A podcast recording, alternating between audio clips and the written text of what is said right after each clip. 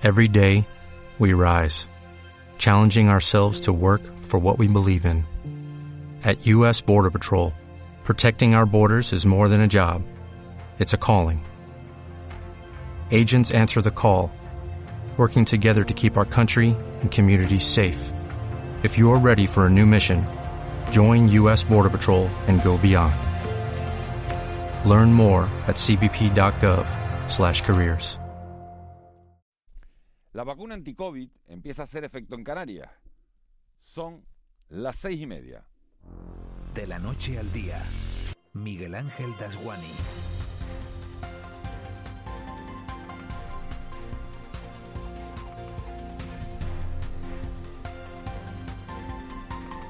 ¿Qué tal? Muy buenos días. Canarias amanece este lunes con 24.000 personas inmunizadas contra el COVID-19 y la tranquilidad de saber que las vacunas que se están poniendo han conseguido frenar los decesos en las residencias de mayores.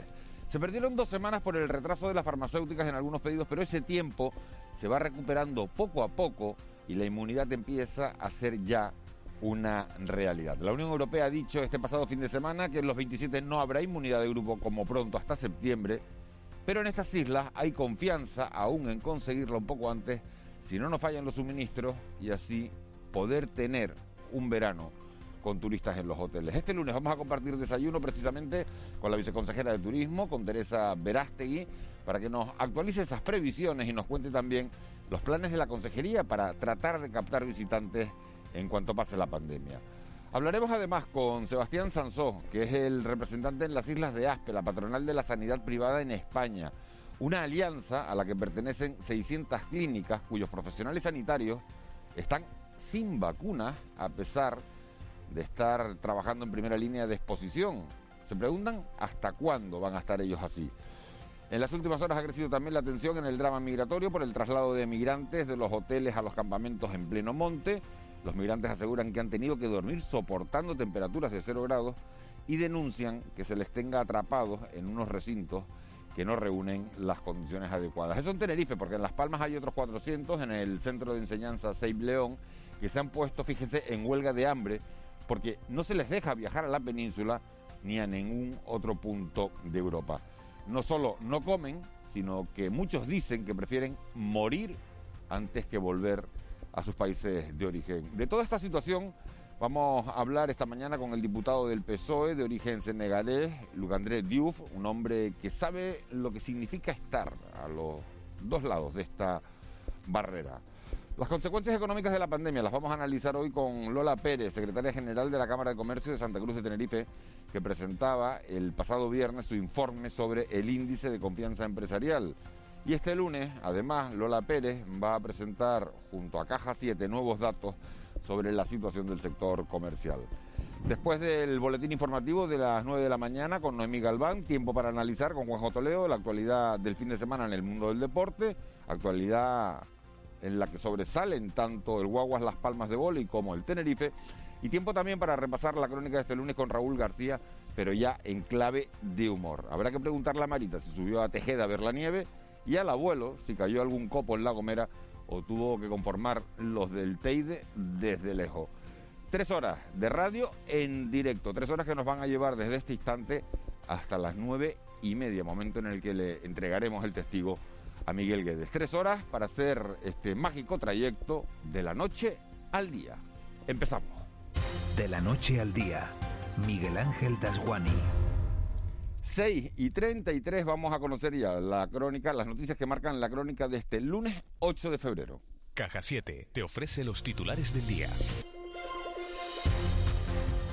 Eva García, muy buenos días. Muy buenos días, Miguel ¿Qué tal Ángel. el fin de semana? Bien, con ganas de volver el lunes, aunque con las noticias parece que estamos en otro lunes, ¿no? Eh, Qué, bonito te ha quedado lunes. eso, con ganas de volver el lunes. Debe ser la única, la única mujer Hombre, del mundo, la única la- trabajadora. Lo, lo he dicho alguna vez, lo que tenemos la suerte de descansar el fin de semana, pues no, no, nos sirve para, Para para volver con ganas, con ¿verdad?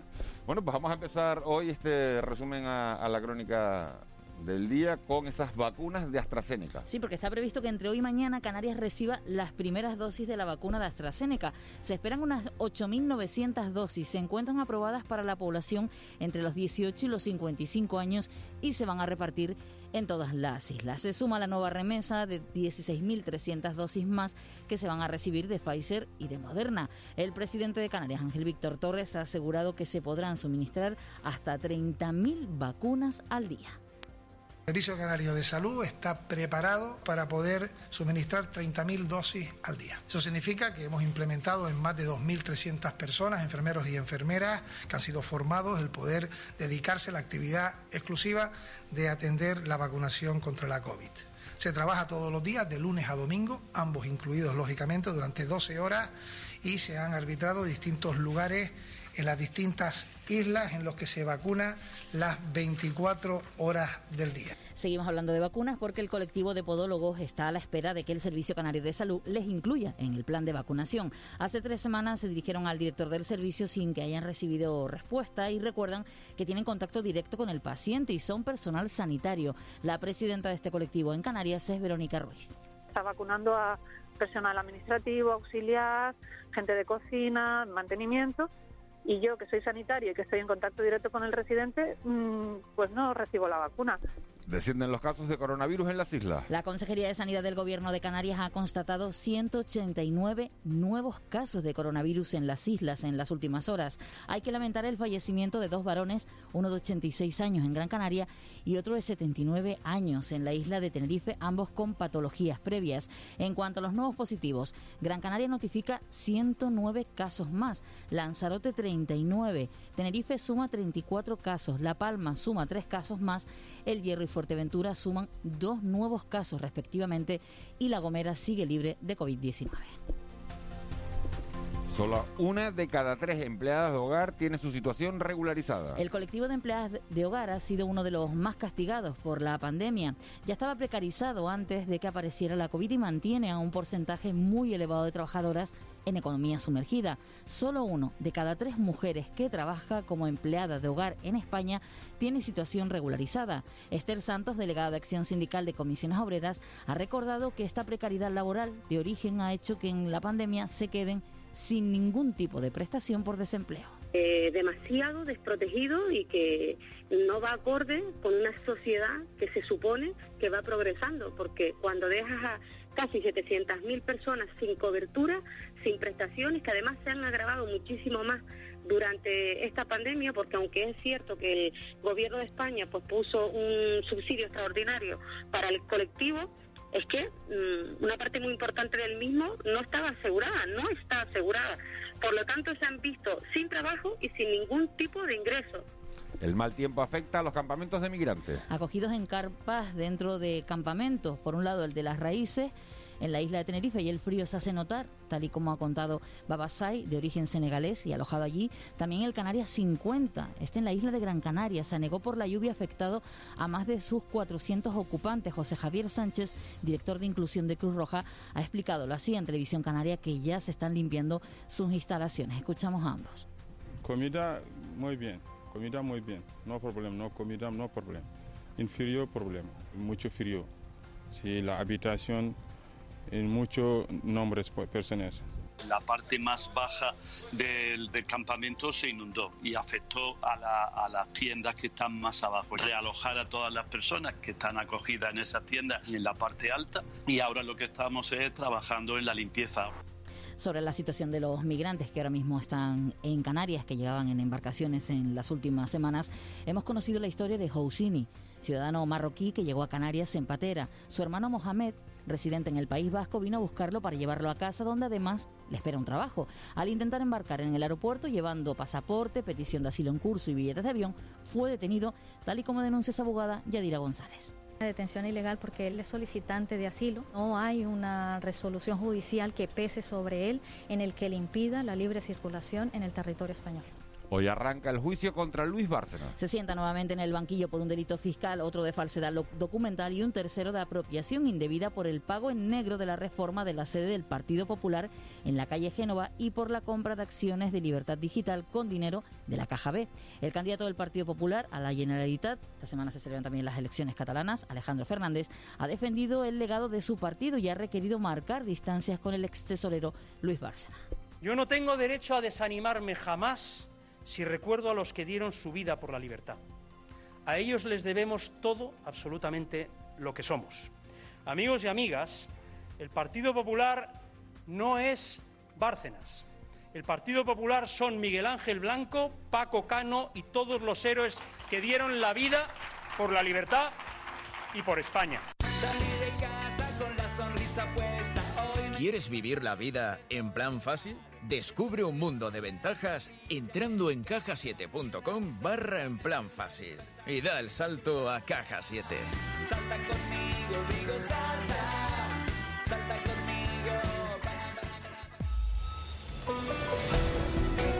6.40, 7 menos 20 de la mañana, tiempo ya para el deporte, un fin de semana en el que ha habido absolutamente de todo, perdió Las Palmas, victoria del Tenerife importante en Vallecas, empate de Legatesa y en baloncesto ganó el Herbalife, pero perdió el Canarias. Ahora Lenovo Tenerife. En voleibol, la noticia, la mejor noticia del fin de semana. El Guagua, Las Palmas, que ha conseguido levantar de nuevo la Copa del Rey. Juan Luis Monzón, muy buenos días. Hola, ¿qué tal? Ah, buenos días. Abrimos con la gran noticia que nos deja el fin de semana y que no es otra que la consecución de la Copa del Rey de Voleibol masculina por parte del Guagua Las Palmas, que se imponía en la final 3 a 0 al Voley Palma. En el mundo del fútbol, Care Cruz, magnífica victoria del Club Deportivo Tenerife en Vallecas, donde era capaz de ganar 0-1 al Rayo Vallecano, merced al acierto de Fransol. Victoria para crecer, dice el mister Luis Miguel Radiz. Bueno, es reforzar, coger confianza, eh, sumar tres puntos importantes. Eh, que nos tranquilizan un poco más en la clasificación, pero bueno, tenemos mucha fe en este grupo y en lo que es capaz de hacer.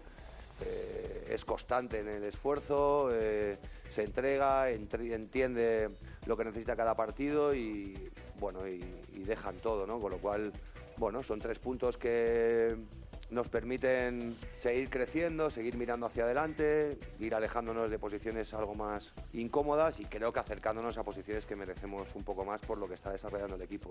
Peor le iba a la Unión Deportiva Las Palmas, que caía en casa 0-1 con el Sabadell, pagando muy caro el jugar una hora con un futbolista menos por la expulsión del portero Alex Domínguez.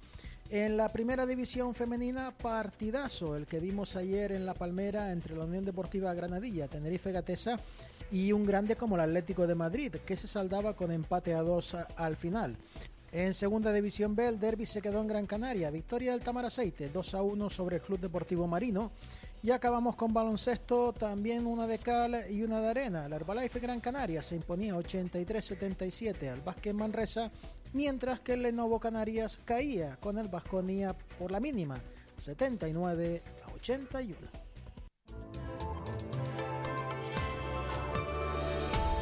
6.42. Eva García, ¿qué tiempo vamos a tener hoy? Hoy parece que subirán un poquito las temperaturas si lo comparamos con el fin de semana, o al menos el viernes y el sábado. Ayer sí que se notó un poquito más de, sol y, y temperaturas. Ayer hacía día de playa, ¿no? Sí, sí, en, algunos, puntos de, Canarias. Hombre, los que eligieron subir a la cumbre, tanto en Gran Canaria como en Tenerife o en La Palma, eso sí que iban abrigados y no como día de playa. Hoy parece que los intervalos nubosos y las temperaturas máximas en ascenso predominarán este lunes en Canarias. Como media, en las capitales de nuestras islas, en Arrecife entre 12 y 22 grados, en Fuerteventura entre 14 y 21 grados, Gran Canaria, en este caso en Las Palmas de Gran Canaria, entre 15 y 21 grados, insisto, en las capitales, porque seguro que nos vamos a algún punto del centro de la isla y las temperaturas ahora bajan de los 15 seguro. En Santa Cruz de Tenerife entre 15 y 21 grados, San Sebastián de la Gomera entre 17 y 21, en Santa Cruz de la Palma entre 15 y 21 grados y en Valverde, en la isla del Hierro, entre 11 y 16 grados. Y como bien dice Miguel Ángel, ayer el cielo despejado en algunos puntos, por ejemplo en la isla de Tenerife, ya permitió que algunos noveleros intentaran, intentaran porque las carreteras y, la, y las pistas están cerradas, ver la nieve. Algunos se metió por el monte haciendo un poquito de deporte y, pudo disfrutar. Y algunos hasta subieron caminando, dejaban el coche en algunas zonas aparcadas al lado de la carretera y se pegaban la pechada y subía y subían caminando. En, en Gran Canaria sí se colapsó la cumbre. Sí, porque además eh, se recomendaba no subir, tampoco estaba prohibido, habían accesos cortados. Somos súper obedientes los canarios. en esto. Noveleros. Cada vez que nos dicen no suban a la cumbre, eh, no subimos, ¿verdad? No. Y está amaneciendo más temprano, ¿no? Sí, Se eso nota, ¿eh? parece. 7 y 38 en, En- Lanzarote. en Empieza, Lanzarote. empieza a amanecer, bueno, empezará a amanecer dentro de una hora aproximadamente, pero se adelanta. Entonces en el hierro sobre la City 55, ¿no? Si- Exacto. Claro, has que, clavado, que eso, 155 en el que eso hace que pues Gran, también las tardes Gran parece que están a la- Gran Canaria a las 8 menos cuarto se verá la luz. A las 7.44 en, en Gran Canaria. Y en Tenerife siempre cuatro minutos después vemos la luz que, que en Gran Canaria. ¿no? Bueno, ya 7, 7 y 48. Los que tienen ganas de primavera ya están pensando ya que ya las tardes se hacen largas y todo eso, pero todavía falta un poquito. Bueno, falta un poquito, pero, pero llegará.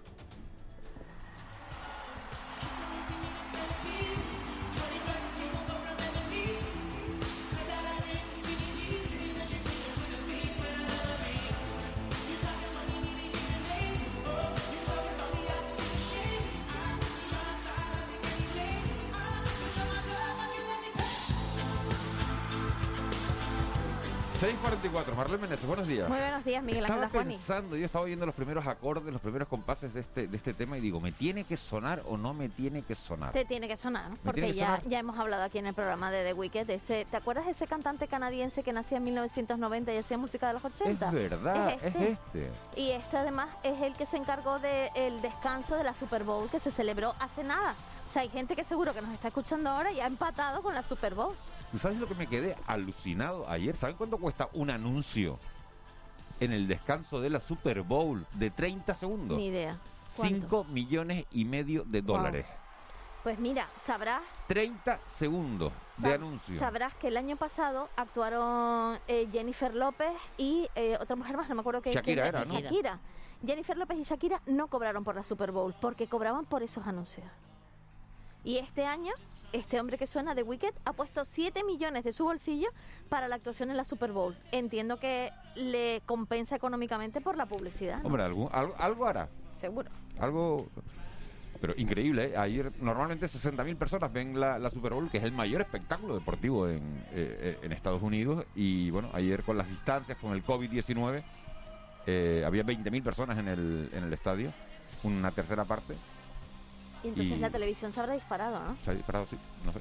A nivel Ahora- mundial, además. A nivel entiendo, mundial, ¿no? me imagino, no sé los que habrán. Después hay seguramente en, la- en las redes, o, o si alguien se quedó viendo anoche la Super Bowl, porque supongo que será un partido de pago, ¿no? Sí. Eh, eh, bueno, nos podrán contar cómo, cómo fue ese partido. Vamos, antes con las portadas, 6.46, vamos con las portadas de, la prensa canaria que trae deporte, pero no habla de la Super Bowl que fue de madrugada. No, precisamente. Vamos al periódico La Provincia. Cabildos y municipios, 17 millones en facturas irregulares. Habla de deportes porque además aquí tenemos nuestra propia alegría. La, el Guaguas que ganaba la Copa de Su Majestad el Rey de Boli. Así que imagínense qué felicidad. Y además la Unión Deportiva pierde certeza y eh, vuelve a tropezar contra el, Sal- el Sabadet 0 a 1 quedaba ese partido. Además, declaraciones de Onalia, bueno, soy incómoda para el gobierno, ya dicen que me van a detener otra vez. En el periódico Diario de Avisos, el Tenerife logra el triunfo, el triunfo del prestigio, el tri- un triunfo de prestigio en Vallecas. Además, ha conseguido un 0 a 1 eh, frente al Rayo. La historia familiar de aquella frase tan famosa de estás más bueno que el pan de Arafo pues lo explican en el periódico mm, Diario de Avisos. Y el Lenovo Tenerife cae ante el Vasconia 79-81 tras una final a cara cruz. Y además media docena de inmigrantes abandonan las raíces. En Canarias 7, la imagen de portada. El Guaguas conquista la Copa de Su Majestad el Rey. El 75% de los menores tutelados a la espera de la prueba que confirme la edad titular a cinco columnas además, y el Cabildo evalúa cómo evitar los riesgos de quienes van a la nieve.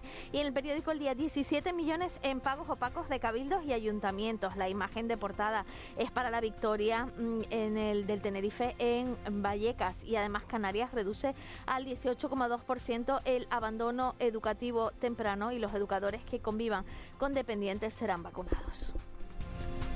Pues estas son las portadas de la prensa canaria. Fíjense en la prensa Gran Canaria, fotón de portada para el vóley, para el Guaguas Las Palmas, que queda campeón de la Copa del Rey. Foto a cinco columnas en la provincia y, en Canarias 7. En los periódicos de la provincia de, de Santa Cruz de Tenerife, la foto para el deporte también. Victoria del Tenerife en Vallecas. foto a cinco columnas en el día y foto a cinco columnas en el diario de aviso. Los lunes son, son días de De. Vamos con la prensa nacional. El periódico El Mundo, los votantes de Esquerra prefieren a Puigdemont antes que a Illa. El Banco de España calcula un quebranto de 250 mil millones si condonan la deuda del BCE.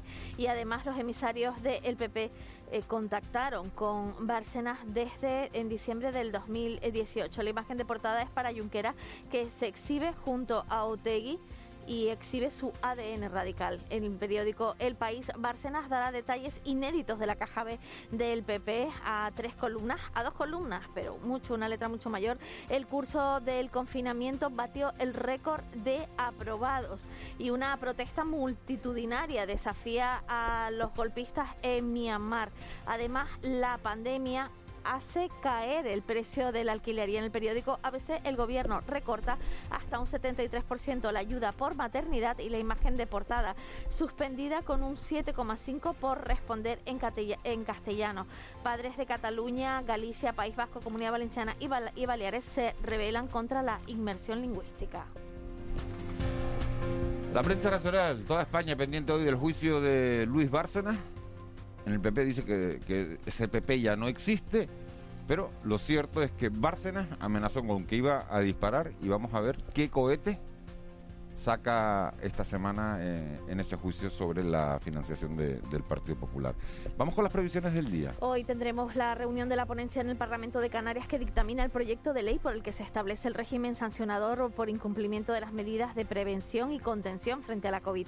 Además, el secretario general de Coalición Canaria presenta una iniciativa relacionada con menores migrantes no acompañados que será defendida por su formación en todas las administraciones. El diputado del Común, Rafael Llanes, se reúne con representantes de diferentes protectoras de animales en Tenerife para abordar las deficiencias e instalaciones del funcionamiento del Centro de Protección Animal Tierra Blanca. La consejera de Medio Ambiente del Cabildo de Gran Canaria, así como el jefe de área de la corporación, hacen balance de la nieve y de la alerta por nieve activada el pasado jueves y en la Cámara de Comercio se hablará del sector comercial en las islas durante el cuarto trimestre del año pasado. En Tenerife además se hará un balance del comportamiento del sector del conjunto comercial en el año 2020 y concentraciones al unísono en ambas capitales por los empleados temporales del gobierno de Canarias que siguen reclamando que se les contrate de forma indefinida. Bueno, pues sigue esa pelea que vamos a ver cómo termina porque la siguiente reunión, hubo reunión la semana pasada, como saben, habrá reunión la semana que viene en condiciones normales, pero las posiciones están muy distantes. El gobierno dice que tienen que pasar un examen y los interinos y laborales dicen que ellos de examen nada, así que no sé cómo lo van a arreglar. Vamos con lo que es tendencia en las redes sociales. Me imagino que la Super Bowl. La Super Bowl Mundo Deportivo. El Rayo Tenerife con el hashtag Rayo Tenerife. Gran Canaria 2021 es el hashtag que se utilizó ayer en la Copa del Rey del Voley. La Copa SVM. Además, el Guaguas por todas partes. Todo el mundo habla del Guaguas, el Sabadell, el, Las Palmas Sabadell y por supuesto la Super Bowl. Y además mencionan a Tom Brady y a Rob eh, Gronkowski, que son la pareja más legendaria de la historia del fútbol americano. Y Tom Brady, digamos un poquito de cotilleo, es el marido de la super top model Giselle Bunchen. No sé si la conoces, la rubia brasileña. Me suena de haberla visto en algún lado. Te suena, ¿no? ha sido aportada, bueno, pues es el marido y ayer era todos los, eh, todo el mundo estaba enfocando a buscarla en, el, campo. La, Giselle Bunchen estuvo. haciendo, estuvo, estuvo, que no sabes lo que te voy a preguntar. Perdona, pensé que estaba. ¿Sabes lo que te voy a preguntar? No, no, no, no. Te voy a preguntar si ha hecho ayuno intermitente, Giselle Bunchen. ¿Te lo esperabas la pregunta esa? No, ni idea. ¿Y tú sabes si ha hecho ayuno intermitente? Bueno, es que estoy oyendo unas cosas del ayuno intermitente sobre si es sano o no, para que ustedes lo traten en la sección de salud. Y, entonces dijeron, habían algunas modelos, el Zapataki ha hecho ayuno intermitente. Y Bunsen me pareció que era una de las que el ayuno intermitente puede ser muy peligroso. Sí. Entonces, por eso, mm. por eso quiero que un día lo tratemos en la sección de salud. Pero pues hecho. Giselle Butcher no sé si, si era o no era. Esa era la pregunta. Vámonos con la, con la crónica económica. Economía en dos minutos. José Miguel González.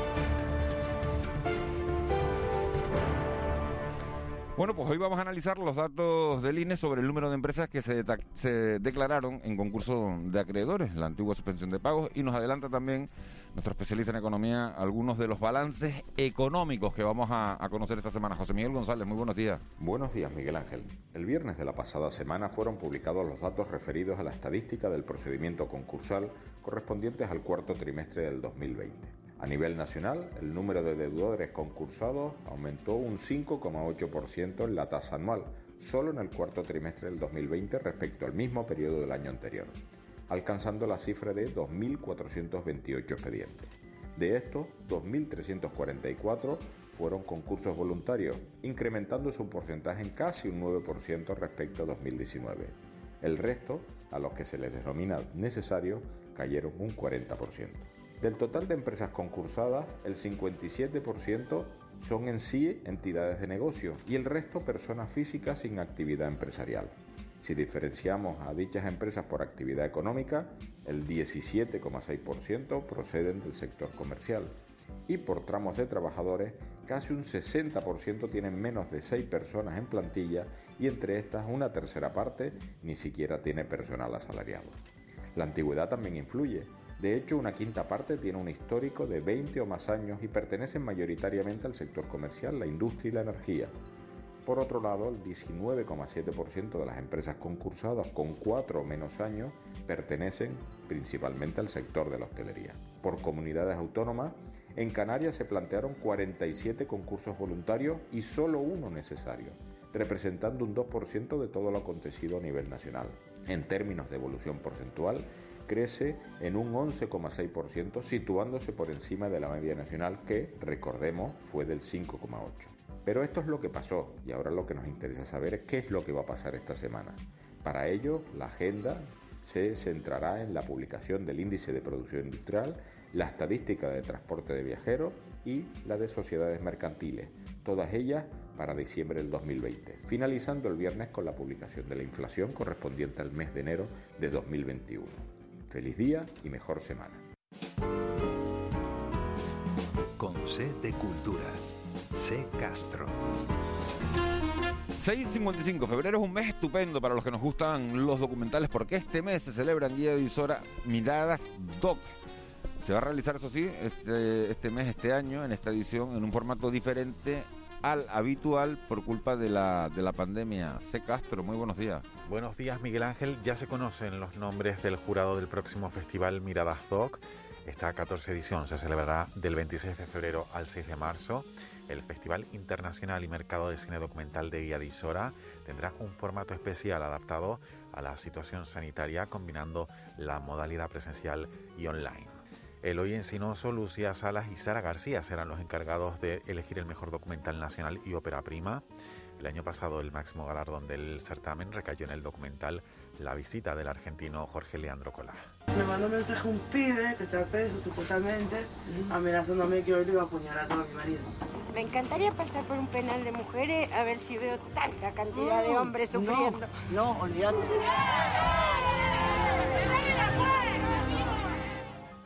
Aragón celebra el 275 aniversario del nacimiento de Francisco de Goya con un amplio programa de actividades y exposiciones que incluye la sesión de obras de diversas instituciones.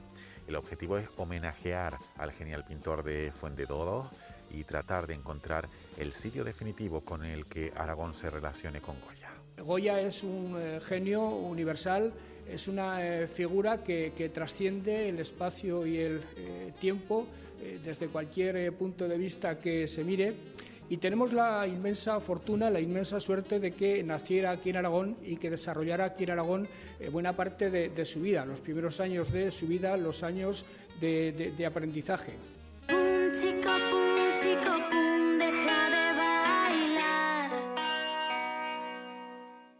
Y bonita iniciativa de la ONG Ayúdame 3C que ha lanzado el cuento solidario Help y la aventura de ayudar, cuyos beneficios van a personas con discapacidad y a colectivos vulnerables de todo el mundo gracias a la fabricación de diferentes elementos como prótesis a través de la impresión 3D.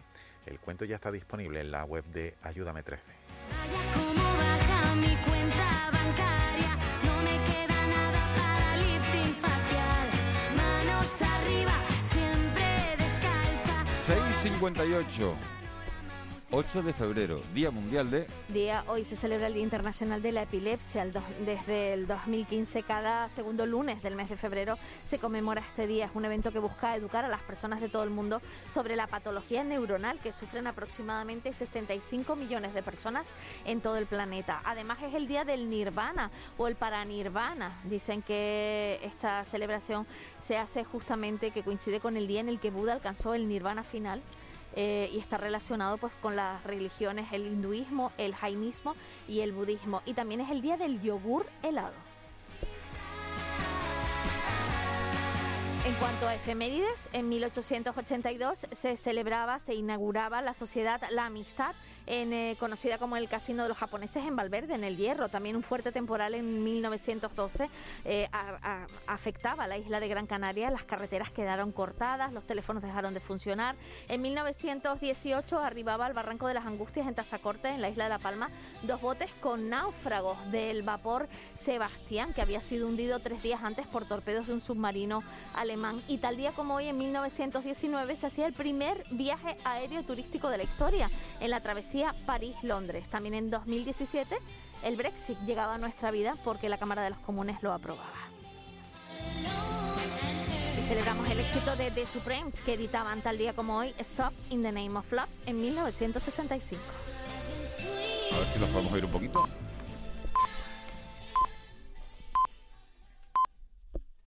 Without the ones like you, who work tirelessly to keep things running, everything would suddenly stop.